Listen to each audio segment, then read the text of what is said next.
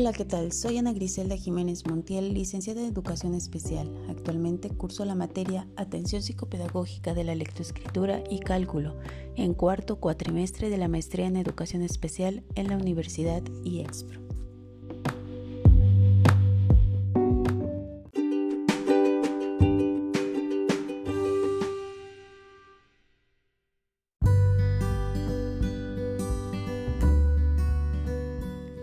Es interesante plantearnos la siguiente pregunta.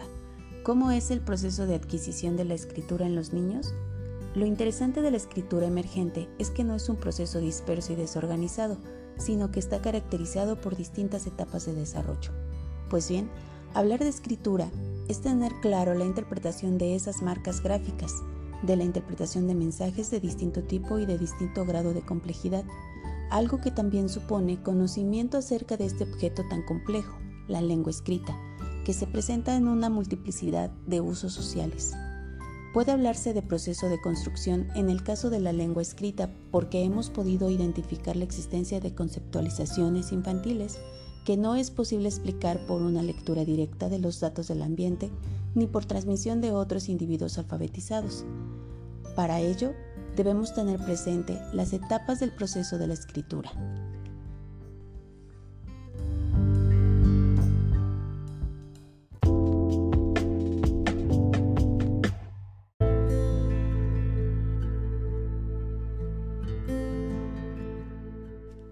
Ferreiro y Teberoski, 1979, indican que hay cuatro niveles en el desarrollo de la escritura, desde los cuales se han desprendido las etapas que se presentan a continuación. 1. El dibujo. Constituye la primera etapa de la escritura. Permite comprender que escribir y dibujar son formas de comunicarnos, dando un mensaje como un propósito claro. Es característico de esta etapa que los niños lean lo que dibujan, lo importante es que el niño le está asignando un propósito a ese dibujo, considerándolo como si fuera escritura, lo cual representa un hito del desarrollo cognitivo de alta importancia.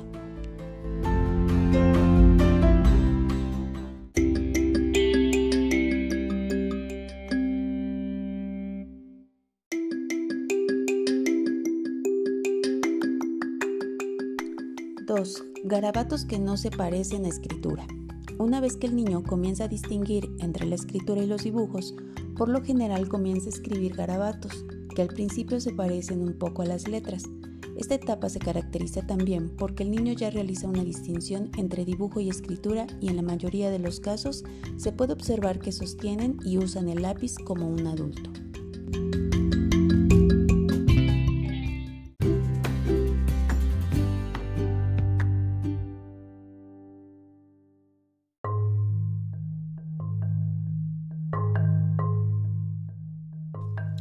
3. Garabatos que se parecen a escritura.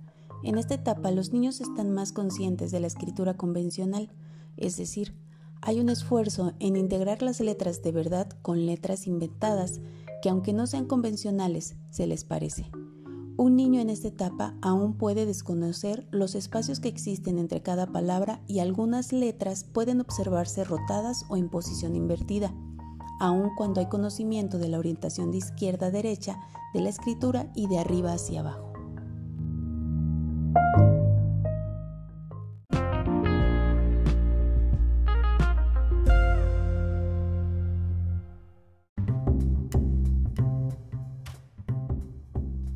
¡4! Letras sin correspondencia a sonidos.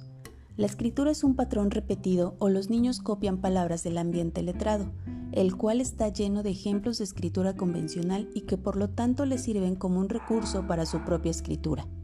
La escritura se compone de letras convencionales y puede ser que el niño ya entienda que hay un grupo limitado de letras del alfabeto. Se observa también que tiene mayor conciencia de las relaciones espaciales y que la secuencia de las letras que conoce es importante.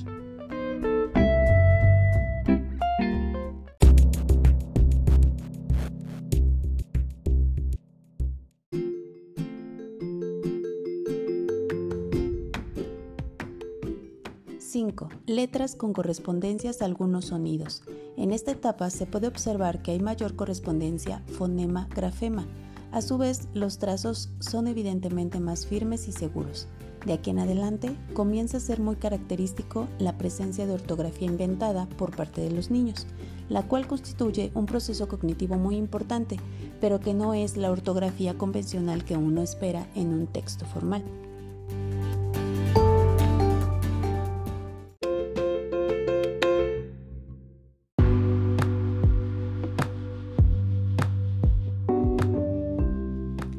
(6) Ortografía inventada.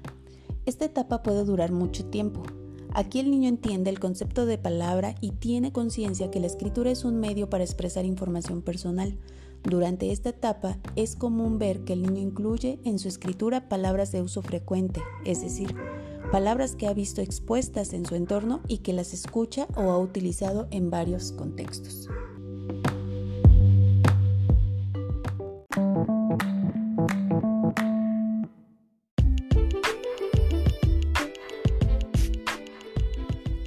7. Ortografía convencional. Esta es la última etapa y la que debería durar más tiempo. Durante esta se observa un claro concepto de palabra. Los errores que pudieran presentar los niños son aceptables. En esta etapa el niño entiende muchas de las normas de la escritura convencional, tales como la presencia de algunos elementos de narración y palabras de uso frecuente.